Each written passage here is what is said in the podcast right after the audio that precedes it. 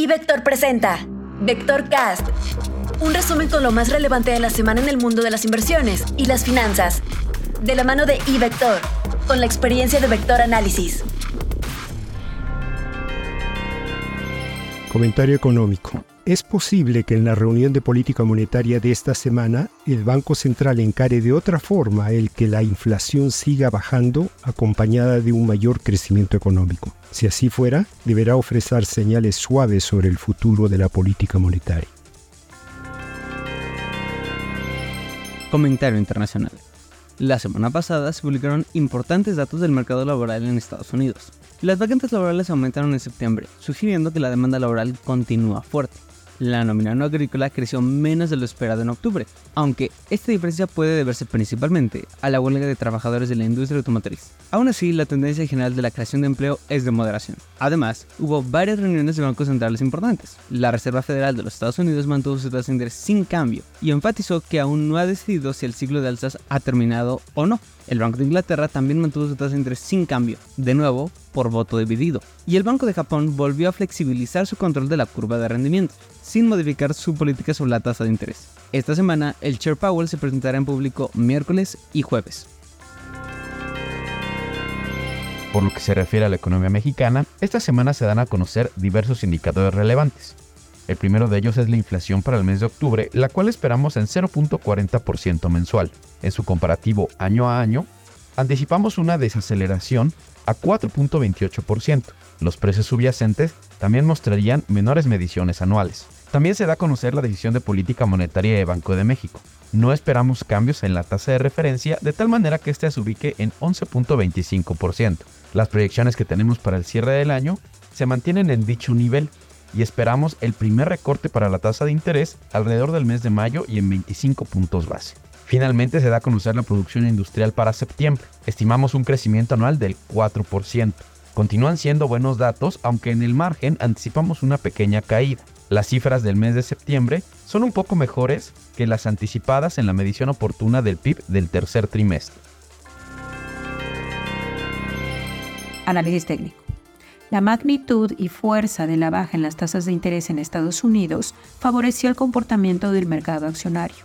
Los índices lograron recuperar una buena parte de lo perdido durante octubre. La magnitud del alza también permitió que los indicadores se hayan dado la vuelta ahora a positivo y que el volumen también haya respondido al alza. Eso está apuntando a que el avance puede ser el inicio de una nueva tendencia positiva, no solamente un repunte dentro de la baja. Desde luego, durante el descenso de los últimos dos meses, los índices han dejado ahora zonas de resistencia clave, que tienen que superarse para reafirmar el escenario de recuperación sólida. Desde luego, por la magnitud del avance, esos niveles también pueden dar lugar ahora a tomas de utilidad, aunque por la dirección de los indicadores de velocidad, los descensos ahora serían más cortos en tiempo y en magnitud. El mercado de renta fija local presentó una dinámica positiva, con disminuciones hasta 10 puntos más a lo largo de la curva de rendimientos, lo cual estuvo principalmente explicado por los movimientos observados en los bonos del Tesoro tras darse a conocer la decisión de política monetaria de la Reserva Federal, en donde no se modificó el rango de tasas de interés y en donde se comienza a especular sobre el inicio de ciclo de recortes en Estados Unidos, así como la publicación de cifras económicas relevantes estadounidenses. En el frente monetario, las expectativas de política monetaria tanto en México como en Estados Unidos han reflejado un mayor optimismo incorporando mayores recortes a la tasa de interés a lo previamente anticipado en 2024. Para la próxima semana, en Estados Unidos destaca la publicación de la balanza comercial, los inventarios al por mayor y las solicitudes de desempleo, mientras que en México se dará a conocer la inflación de octubre, la producción industrial y la decisión de política monetaria de Banco de México, en donde no se esperan cambios en la tasa de referencia. En cuanto al tipo de cambio, el peso mexicano presentó una apreciación, siendo la divisa de mejor desempeño en el bloque de divisas latinoamericanas. Los movimientos estuvieron asociados a un renovado sentimiento de apetito por riesgo ante las cifras económicas en Estados Unidos y tras la decisión de la Reserva Federal, en donde apunta a una pausa en el ciclo de incremento de tasas. Asimismo, vale la pena mencionar que durante la semana el peso mexicano tuvo un rango amplio de operación de aproximadamente 70 centavos. Renta variable semana positiva para los principales mercados accioneros en el mundo, impulsados por los débiles datos del empleo de los Estados Unidos, los cuales favorecen la idea de que la Reserva Federal no tendría que hacer aumentos adicionales en la tasa de interés de referencia.